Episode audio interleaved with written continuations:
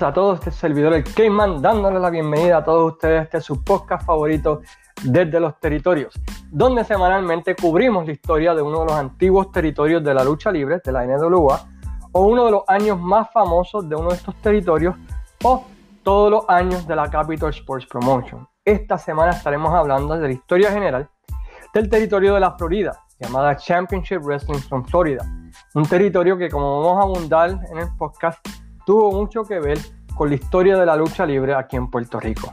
Pero antes de comenzar el podcast, como hacemos siempre, queremos agradecer a las siguientes páginas por compartir y darle share al podcast, entre ellas la empresa número uno de Florida, Pride of Wrestling, quienes estarán haciendo su regreso dentro de pronto, creo que en junio. Así que pueden visitar su página en Facebook, darle like, pueden visitar Instagram, su página en YouTube y ver qué es lo que está pasando en el mundo de Pride of Wrestling que ya van, han ido anunciando muchas de las luchas que estarán en esa cartelera. La página de nuestro amigo Frank Vélez, Fiebre Wrestling. La página Museo Historia de la Lucha Libre Puertorriqueña. Lo mejor de la lucha libre con Juan González, donde él menciona el top 10, top 20, top 30, reseñas de lucha, todo lo que quieren saber de una manera positiva lo pueden ver en lo mejor de la lucha. Y también la página Fanáticos de la Lucha Libre OSCU.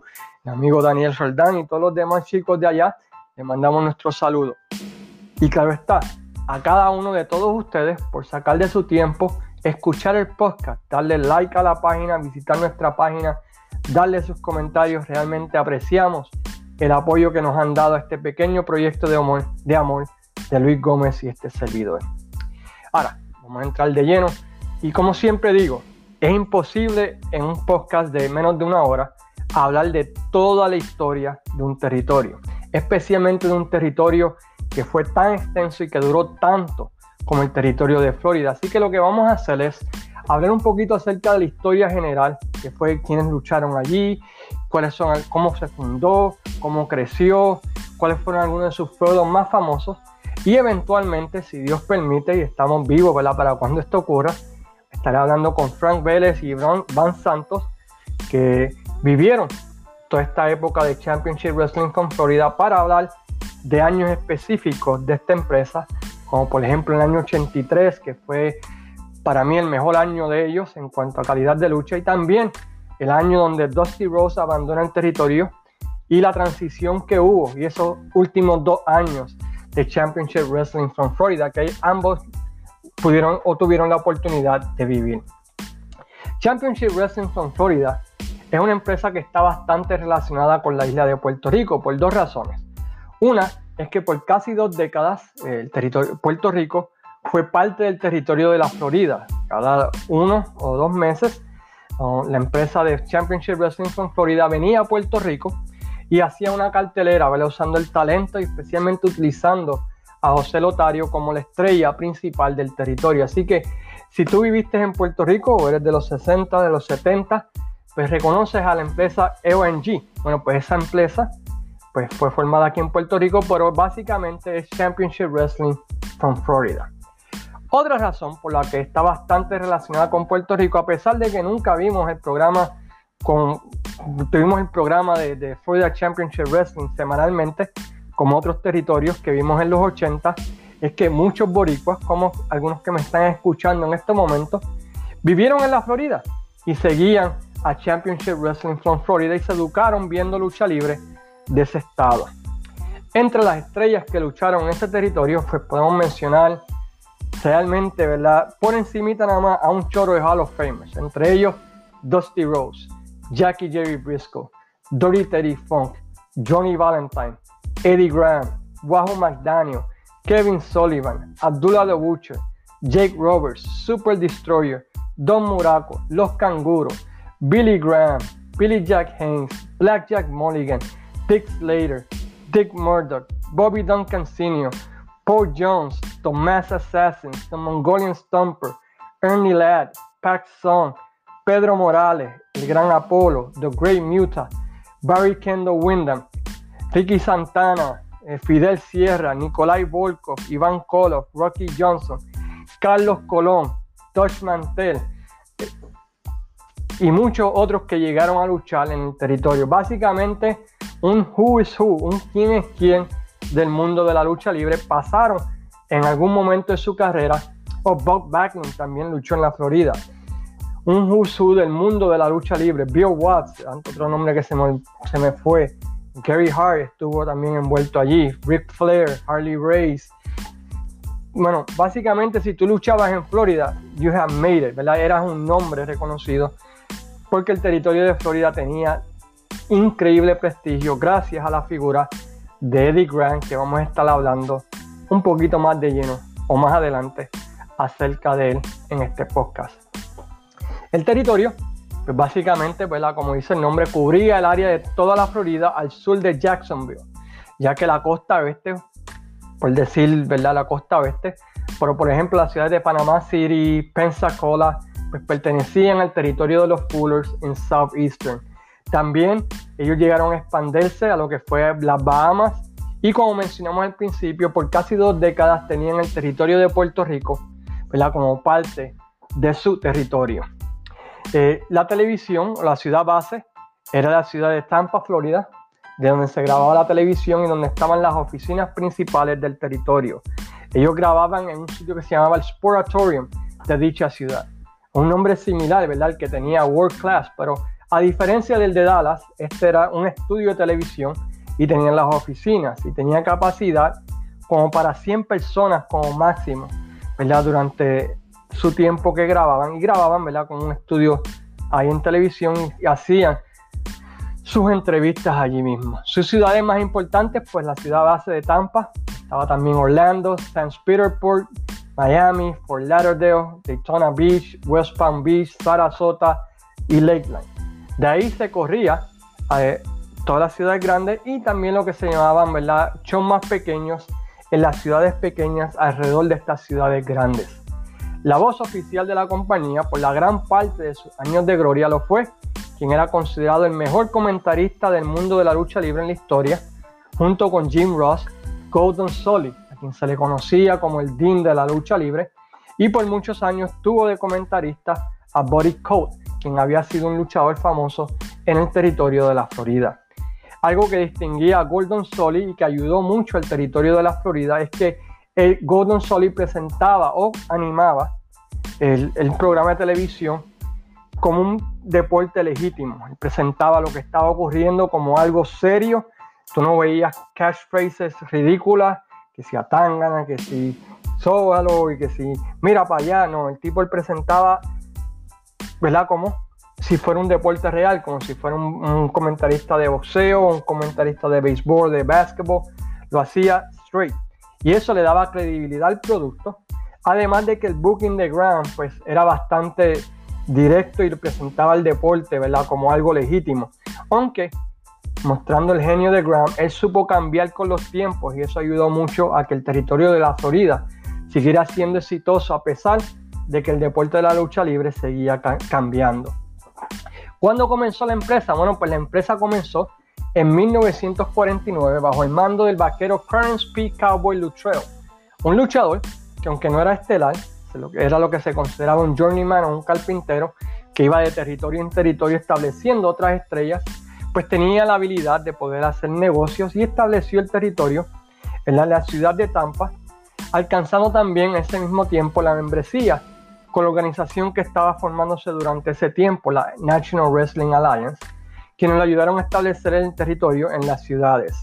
Algo interesante del Cowboy Lutrell es que él fue el primer luchador que tuvo una pelea de exhibición con un ex campeón mundial de boxeo, en esta ocasión Jack Dempsey, en lo que fue la primera lucha entre boxeador versus luchador en la historia. Sé que la WWE vende que si fue Inoki versus Ali, pero la realidad es que eso no fue así. Ya en los años 40, ya Jack Dempsey con Cowboy Lutrell habían tenido una pelea entre boxeo y luchador en la historia de este deporte. Debido a complicaciones de salud, en 1961, él comienza a buscar, Cowboy Lutrell comienza a buscar un socio para ayudarlo a correr el territorio, el day to day, y ayudarlo con el booking del territorio. Ahí aparece la figura de Eddie Graham, quien hasta ese entonces había sido una de las estrellas máximas de la ciudad de Nueva York en la antigua Worldwide Wrestling Federation, especialmente su feudo contra Antonino Roca y Miguel Pérez Padre, que estableció récords de asistencia en toda el área este de los Estados Unidos como Nueva York, Washington DC, Filadelfia y así por el estilo. Graham rápidamente se convierte además de dueño en el booker de la federación y su estrella máxima, teniendo un famoso feudo contra luchadores como Boris Malenko, un feudo que hasta el día de hoy es recordado por muchas personas en el área de Florida, aquellas personas mayores, como uno de los esos feudos que estableció, como Carlos Colón versus Abdullah de Bushel aquí en Puerto Rico, para una comparación, por decirlo así. Graham como Booker se convierte, o como matchmaker, se convierte en uno de los mejores Bookers en toda la historia del deporte. Y uno que otros promotores alrededor de la NWA, incluyendo Vince Padre, llamaban constantemente para pedir ideas o especialmente para finales en sus luchas para poder vender eh, ¿verdad? sus eventos. Y casi todas las ideas que surgían de Florida eran copiadas eventualmente en otros territorios. Y vamos a hablar qué otros territorios específicamente se beneficiaron mucho ¿verdad? de las ideas que veían del programa de la Florida. Así que Florida rápidamente se establece como un territorio donde las historias son increíbles, la calidad de luchas en el ring es tremenda. Y el booking de Florida era presentado, como mencionamos ahorita, como un estilo legítimo, donde no había mucha comedia y donde Soli vendía las luchas como si fueran competencia legítima.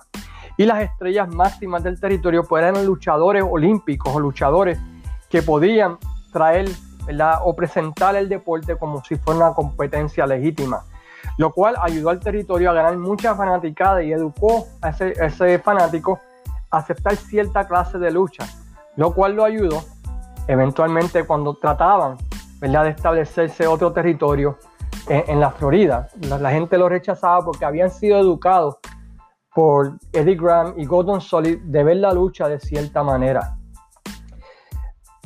Hoy en día, bueno, para muchas estrellas de los 70 y los 80, Florida era considerada como la meca de la lucha libre basada en el booking y la presentación del programa de lucha libre. Y la realidad es que si ven muchas de las cosas de los 70 de la Florida ah, en YouTube, que hay muchas de ellas, verán que las luchas todavía, como dicen en inglés, stand the test of time. Todavía tú la puedes ver y es como si estuvieses viendo una lucha, ¿verdad? Que, que podría verse en Ring of Honor o podría verse en New Japan, podría, en un estilo, ¿verdad? Que, sobrevive las etapas del tiempo. Así de bueno era el booking y la presentación del programa de lucha libre que tenía Eddie Graham en ese tiempo. Durante todo ese tiempo, pues como mencionamos ahorita, la empresa corría en Puerto Rico, donde por casi dos décadas, como mencionamos, fueron la empresa número uno de la lucha libre en Puerto Rico hasta el año 78, donde finalmente la Capitol Sports Promotion pues vira la tortilla y ellos terminan de, por decirlo así, promocionar aquí en la isla ya una vez que Carlos Colón y la WWC se convierten en miembros de la NWA. Ellos fueron los primeros que trajeron el campeonato mundial de la NWA a la isla cuando en 1974 traen la lucha entre Jack Briscoe, quien era el campeón mundial de la NWA durante ese tiempo, derrotando a Harley Race para retener ese título mundial de la NWA. En 1971, dependiendo de la fuente que quieras creerle, Grant compró el resto de las acciones de la compañía del vaquero o, si quieres creerle a otras fuentes, forzó el retiro y tuvo un hostile takeover del territorio, quedándose con todo el territorio de la Florida. Aunque, para ser justos con Graham, la gran mayoría de las fuentes que yo pude encontrar, él le compra el resto de las acciones de la compañía El Vaquero debido a las complicaciones de salud de este. La edad dorada del territorio, sin lugar a dudas, fue del año 1970 al año 1984. Durante ese año, ¿verdad? Durante esos 14 años, Florida Championship Wrestling era el estándar de la lucha libre en los Estados Unidos. Y esto se debió gracias a dos figuras que se establecieron como las más taquilleras en esa era.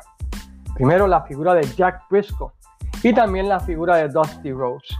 Comenzando con Briscoe, este llegó a la Florida en 1969 rápidamente fue vendido como un atleta legítimo, lo cual era, ya que él había sido campeón de, la NCAA, había ganado el campeonato la de la NCAA en su peso, en lucha amateur, convirtiéndose en el primer luchador Native American o de descendencia de los indios americanos en ganar ese título. Por los, por, los próximos tres años, básicamente domina el territorio de la Florida, ganando el título más importante del territorio y teniendo excelentes feudos con luchadores de la talla de los Funk, Paul Jones, Dick Murdoch, entre otros, convirtiéndose gracias a Graham en un luchador que estaba siendo considerado para ganar el campeonato mundial de la NWA. Y la realidad es que Jack Briscoe hasta el día de hoy, para muchos, es considerado uno de los mejores campeones mundiales de la NWA. Título que ganó en 1973 cuando la directiva de la NWA, de la cual Graham era parte, votó para que Jack Briscoe se convirtiera en campeón mundial de la NWA. Debido a políticas tras bastidores que consideramos un poco en el podcast de Harley Race, eh, esto, este cambio de título fue un desastre, por decirlo así, ya que los Funk eh, no querían que Dory Funk Jr., quien era el campeón mundial de la NWA en ese tiempo, perdiera frente a Jack Briscoe debido a situaciones que surgieron en la convención de la NWA ese año y trataron inclusive creando una lección en Dory Funk para evitar que este perdiera el título frente a Jack Briscoe, lo que llevó a que se comenzara una serie de negociaciones y, mucho dime y direte, Graham en diablao, Funk en diablao, Sam Magnus tratando de mantener la paz, hasta que finalmente se decidió en que Harley Race se convirtiera en campeón transitorio, derrotando a Funk, ya que los Funk aceptaban que perdieran contra Race, para de esa manera virarse y Race perder el título frente a Jack Briscoe. Y dicho y hecho, esto ocurrió en julio 20 del año 73. Briscoe se corona campeón mundial de la NWA al derrotar a Harley Race y por el próximo año y pico representó el territorio de Florida como campeón mundial de la NWA, derrotando a luchadores de la talla de los Funk, Johnny Valentine, Stacia, Abdullah de Butcher, Jim Kinski, The Cheek, Bobby Chain, uh, Harley Race en la isla y así por el estilo. En 1964, Jack Briscoe también, eh, como parte para sellar, por decirlo así, la entrada de la compañía All Japan a la NWA, pierde el título mundial frente al gigante Baba en Japón, pero lo recupera cuatro días después. El territorio de Florida, usando a Briscoe como campeón, se solidifica como el territorio número uno de la NWA en ese tiempo. Y para que puedan entender los fanáticos más nuevos, cuando tú podías decir el campeón mundial es de mi territorio, eso elevaba todo el territorio porque todo el mundo podía decir, o sea, los fanáticos de ese territorio lo veían como que el campeón mundial es de aquí, de este territorio. Tú tendrás buenos luchadores, pero el campeón mundial es de aquí. Y eso, ¿verdad? Pues le daba cierta importancia al territorio y traía a muchos luchadores de otros territorios a retar a Briscoe cuando estuviese en tu territorio para tratar de quitarle el campeonato. Así que la calidad de lucha aumentaba, la calidad de las casas aumentaba, las asistencias, la calidad del programa aumentaba porque tú tenías al campeón mundial en ese tiempo. En los 70 el campeonato mundial de la NWA, bueno, cualquier campeonato mundial era un big deal, era una cosa grande. Hoy en día, debido a la cantidad de promociones y cantidad de cosas, no tiene la misma importancia que en los años 70. Tú ves al campeón mundial de la NWA era algo que tú no veías todos los días y eso elevaba a tu territorio. Finalmente, Briscoe pierde el título frente a Terry Funk en 1975. Pero lo que demuestra lo genial que era Graham como Booker es que mientras Briscoe estaba de campeón mundial, Graham ya estaba preparando el camino para la próxima estrella que sustituiría a Briscoe. Y también muestra lo genio que era Graham como Booker, para mí, en mi opinión, es que él utilizó a Briscoe mientras era campeón para ir educando a la fanaticada a aceptar a alguien más como estrella con un estilo completamente diferente al estilo que tenía Jack Briscoe.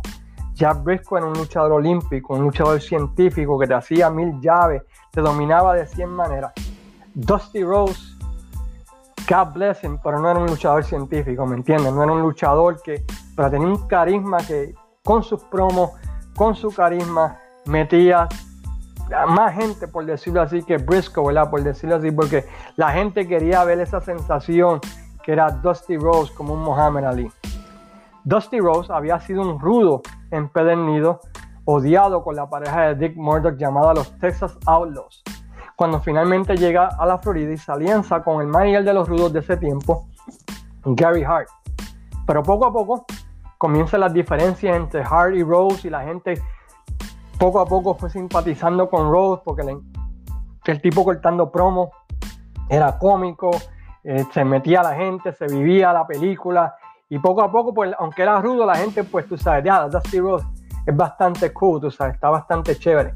Finalmente, en la noche de mayo 14 del año 1974, en una lucha celebrada en el Fort Homer Herstley Armory, en Tampa, Florida, donde ellos corrían sus carteleras grandes, en una lucha en pareja entre Dusty Rose y Pat Son, manejados por Gary Hart, se enfrentan a Eddie y Mike Graham en una lucha que para muchos fue la lucha que cambió la historia de la lucha libre, tanto en la Florida como en toda la NWA, cuando Hart y Pac traicionan a Rose y este se convierte al bando técnico, dando comienzo a lo que se llama el American Dream Dusty Rose.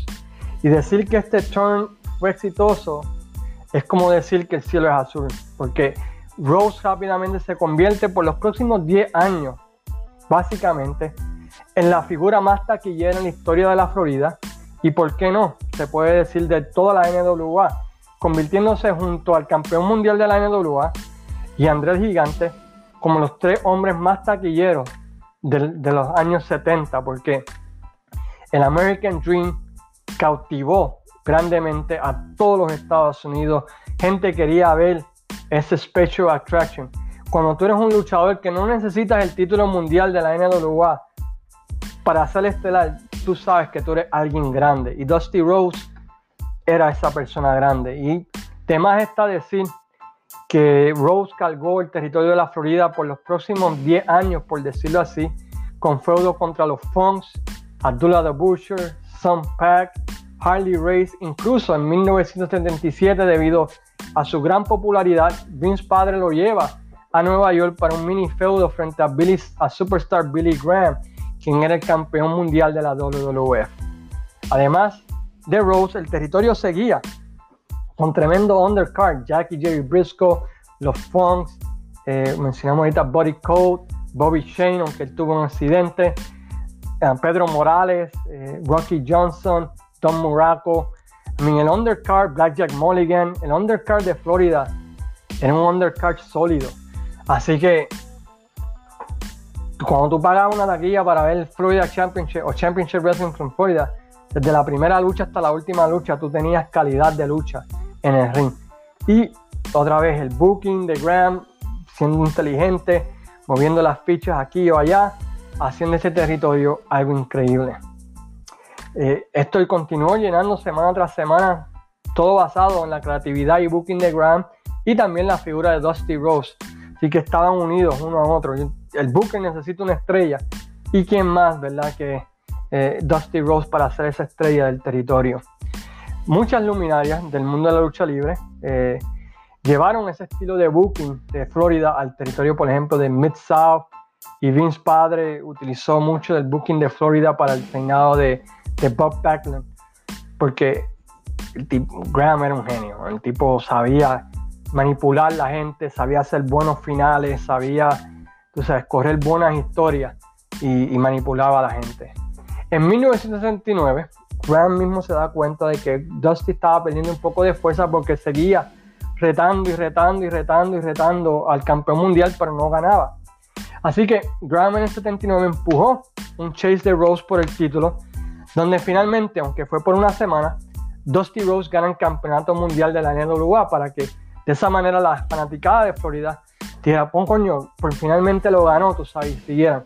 Y lo pierde gracias a que Terry Funk, si no me equivoco, en 79 fue que lo lastima Terry Funk, echándole chispa nuevamente a Rose como luchador y manteniéndolo caliente. Esta fórmula fue repetida en el 81 cuando Rose gana nuevamente el título para poder perderlo frente a Rick Flair. Por el feudo Rose versus Race en 79-80 fue tremendo feudo, ¿verdad? Y, también la Rose versus Funk durante ese tiempo lo fue, manteniendo, ¿verdad? La figura de Dusty Rose como caliente y manteniendo el territorio eh, bastante, ¿verdad? Eh, en fuego, como decimos, donde casi nunca tuvieron un, un mal año. Muchas promociones, por ejemplo, Mid South tuvo un buen 82, pero el 83 fue horrible. Regresaron en el 84. 85 estuvo más o menos y regresaron en el 86. Así que, y así también pasó con Crockett. 83, increíble. 84, uff, horrible. Pero Florida nunca tuvo, nunca tuvo esos ups and downs. Básicamente ellos se mantenían, o subían o se mantenían a un nivel que era, que era interesante, o así por el estilo. Algo inteligente también que hacía Graham para no quemar semanalmente a Dusty, especialmente en esa época, es que lo enviaba a diferentes territorios. Por eso tú veías a Dusty Rose en el territorio de Georgia, lo veías en Houston, lo veías en Mid-South, lo veías en diferentes lugares por una semana o por dos semanas consecutivas para, ¿verdad? para no quemarlo semanalmente, mientras eh, tratar de mantenerlo especial, mientras Graham desarrollaba otros talentos. Y eso es algo, ¿verdad? Que muchos bookers a veces fallan. Si tienes una estrella, tratas de quemarlo, pero Graham trataba de mantener a Dusty Rose como un special attraction, alguien que valía la pena ver. En 1982, uno de los feudos más calientes y sangrientos de la historia de la Florida comienza cuando Kevin Sullivan llega al territorio, luego de haber participado en el territorio de Florida, y quiero agradecer a la página de Facebook de Championship Wrestling from Florida que me ayudó en esta parte porque tenía dudas si fue en 82 83 que llegó Sullivan. Bueno, anyway, oh, Sullivan llega al territorio, ¿verdad? Como técnico, él llega al territorio de esa manera y trata la de ser pareja, ¿verdad? Con Mike Graham, si no me equivoco.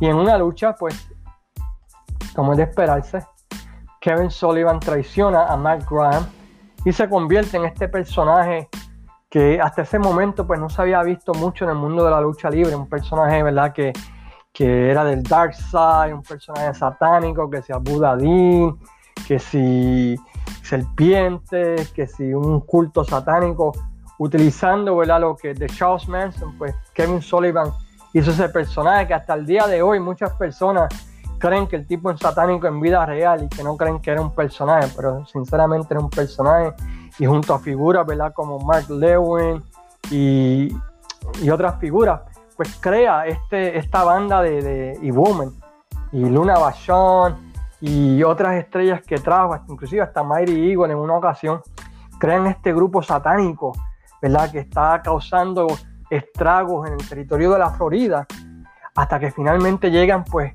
al sueño americano, a todo lo que representa lo bueno de Estados Unidos, ¿verdad? Dusty Rose, la quien eventualmente, y algo que hizo Grant que me gustó mucho de ese feudo es que Sullivan por un tiempo estuvo por acá haciendo sus cosas, ganándole a todo el mundo. Rápidamente no lo tiraron contra, contra Dusty Rose, sino que aguantaron poco a poco hasta que finalmente explotó la cosa y la gente quería ver eh, a Rose contra Sullivan, porque lo que estaba haciendo, lo que había hecho Sullivan era despiadado y necesitaban que alguien le, diera su merecido y ese alguien pues fue Dusty Rose. Este feudo explotó grandemente y tuvieron una gran cantidad de luchas eh, donde lucharon, ¿verdad? En diferentes tipos de lucha, que si perdedor pierde aquí, cabellera, que si lucha enjaulado, eh, y cada vez que, parecía que el feudo estaba por terminar, sucedía algo. Por ejemplo, en un episodio de Championship Wrestling from Florida, Dusty Rose está recibiendo un premio y está su hermana, y viene Kevin Sullivan y le echa tinte negro a su hermana, dejándola ciega, y eso lleva a que otra vez el feudo se le eche más fuego y caliente. Y olvídate, ese feudo fue increíble, ¿verdad? Y estableció récord de asistencia en toda la Florida. Y hasta el día de hoy, si tú le preguntas a gente que vivieron durante ese tiempo, es recordado, ¿verdad? Como ese feudo eh, majestuoso de, de, la Championship Wrestling from Florida, comenzando en el 82 por todo el año 83.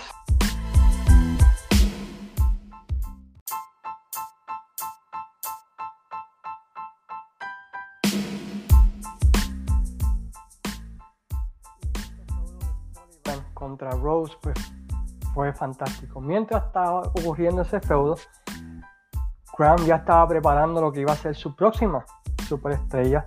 Y esta era la figura de Barry Windham, quien había comenzado a luchar ¿verdad? En, Texas, pero había llegado ¿verdad? al territorio de Florida y poco a poco lo estaban elevando ¿verdad? como ese segundo baby face de la compañía, esa próxima cara nueva de la empresa, teniendo un excelente feudo contra Cowboy Ron Bass en 1983, donde hizo lo del Yellow Dog, donde se puso una máscara y así por el estilo. Y lo estaban preparando elevando o educando a la fanaticada a aceptarlo como the next big thing, ese futuro luchador, como hacían en aquel tiempo, que no era algo automático donde tú debutabas y ya al año era el campeón. Allá poco a poco te iban elevando hasta que la gente finalmente te aceptara y viera que tú realmente podías cargar un feudo, podías cargar, ¿verdad?, la empresa y así por el estilo.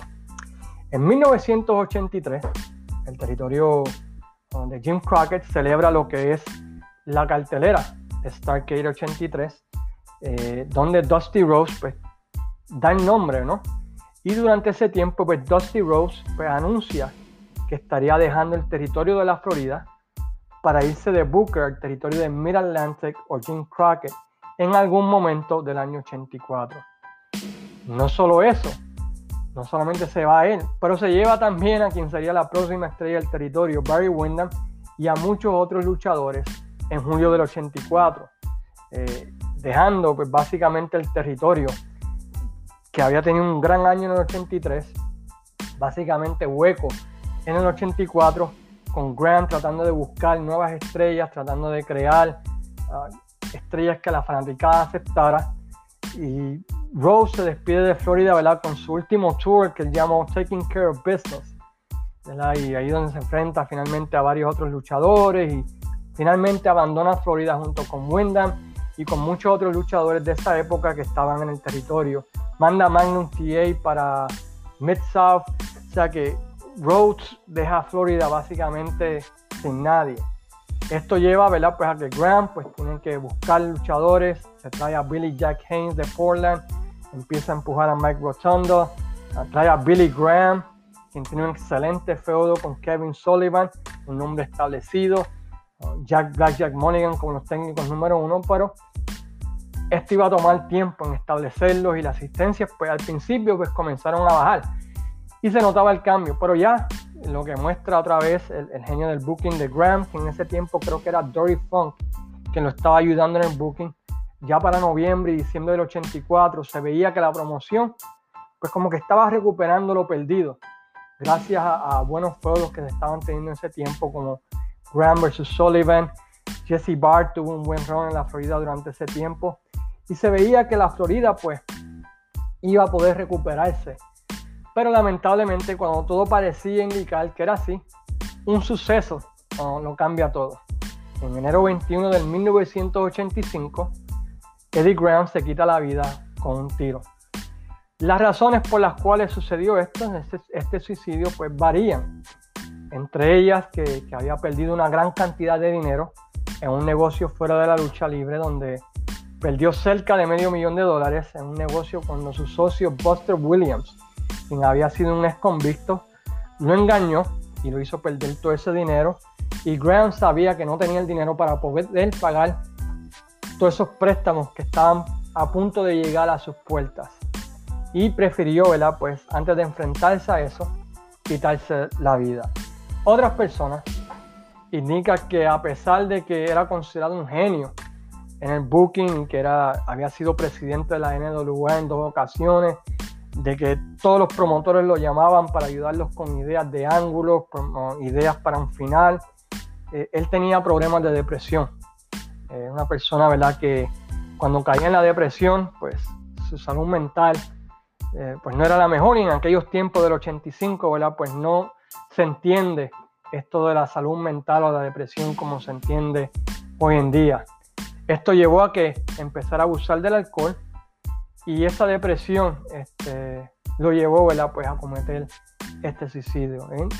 El periódico Orlando Sentinel, en una columna del 22 de septiembre de ese año 85, que voy a compartir luego en la página, menciona, eh, entrevistan a, su hijo, en aquel tiempo Mike Graham, y también ¿verdad? Este, a su esposa, y ellos indican que los últimos meses de su vida, Graham se encontraba alejado de todo, incluso no estaba yendo regularmente a la oficina de la lucha libre y que eh, inclusive con su propia familia se estaba alejando y que muchas de las cosas que él hacía como rutina ya no la estaba haciendo.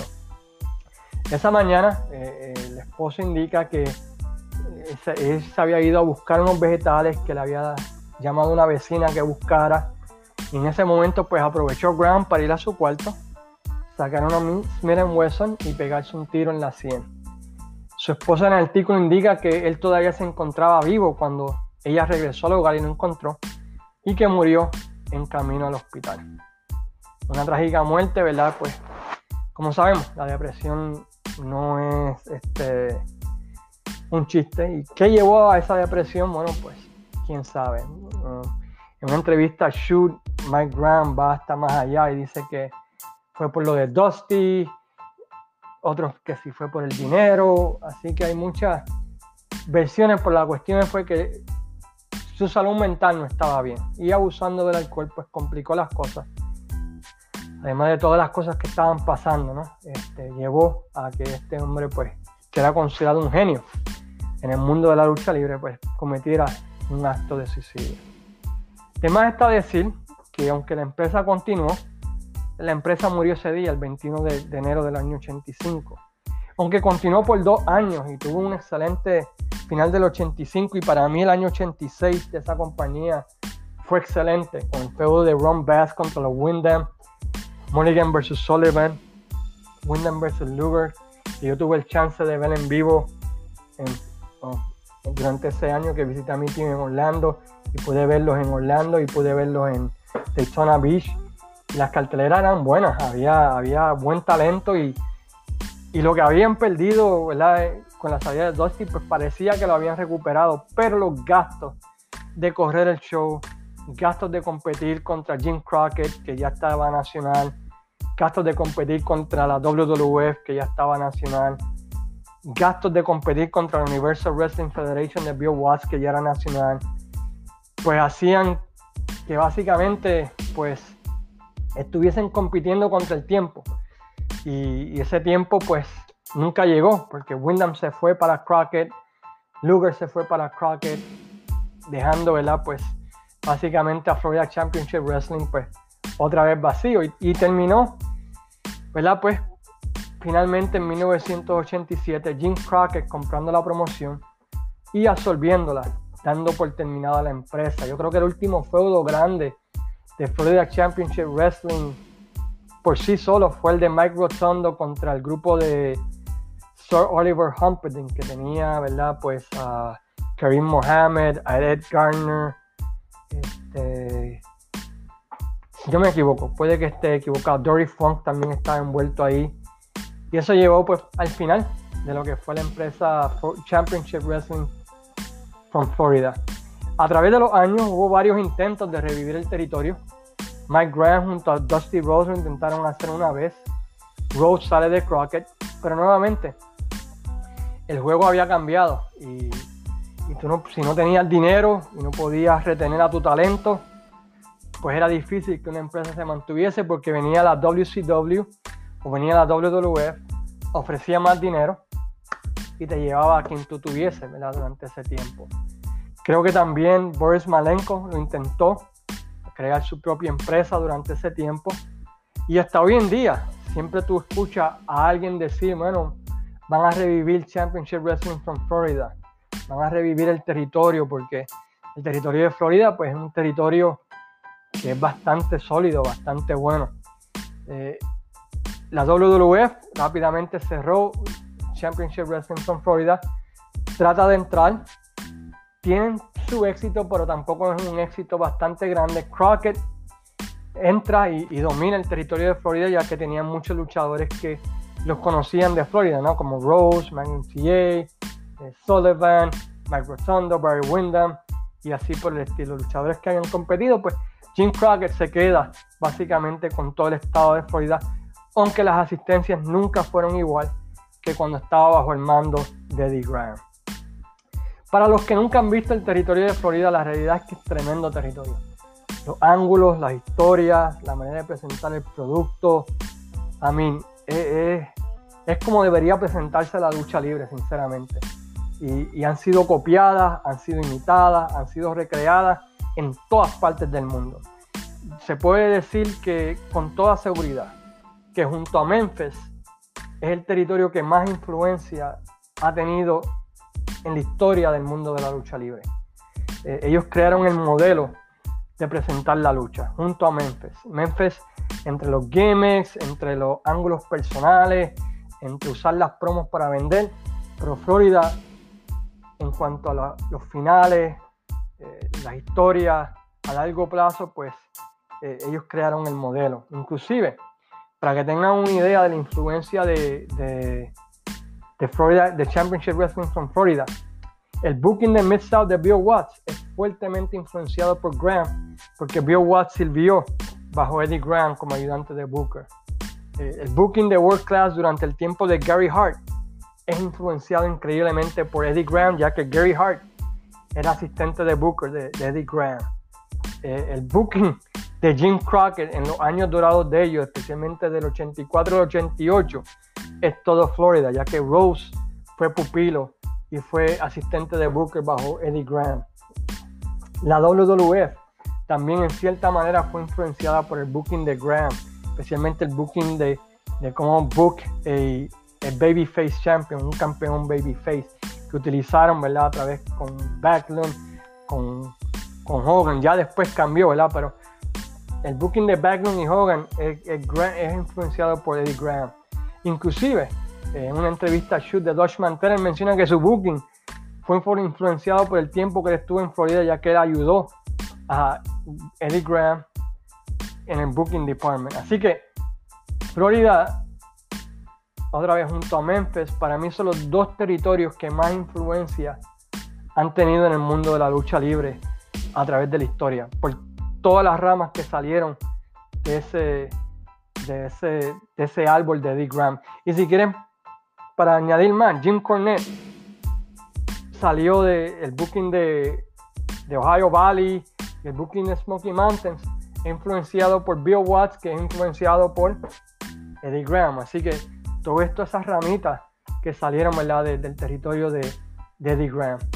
Tristemente, Mike Graham, el hijo de, Eddie Graham, también cometió suicidio de la misma manera que su padre, ¿verdad? terminando su carrera por lo mismo, depresión, ¿verdad? Y la depresión es no es un chiste. En cuanto a feudos, en mi opinión, todo lo que sea Rose versus Sullivan es oro. Wyndham versus Bass es tremendo.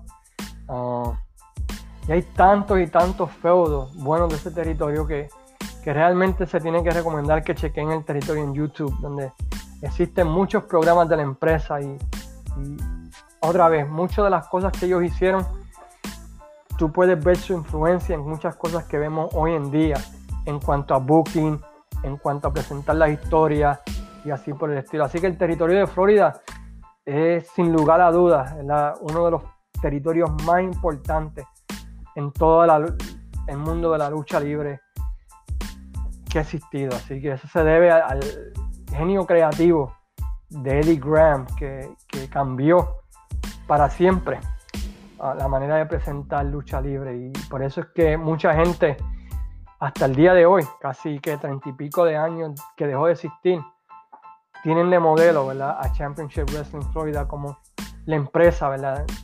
el modelo a seguir si quieres tener éxito en la lucha libre. Hasta aquí el podcast de esta semana.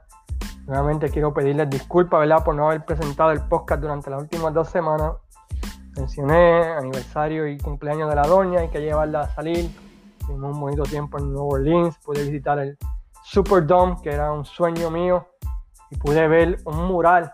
Cuando tú vas camino del aeropuerto de Nueva Orleans a, a, lo que llaman Bourbon Street, cuando pasa hay un edificio que tiene un mural bien brutal de Junkyard Dog. Y eso te demuestra la influencia que tuvo Junkyard Dog hasta el día de hoy en ese territorio, donde él era el rey de New Orleans. Y cuando regresé de vacaciones, ¿verdad? Pues estuvo el factor, ¿verdad? Que nadie hizo mi trabajo en mi trabajo, así que estuve una semana ocupado, pero ya estamos, ¿verdad? En la rutina normal.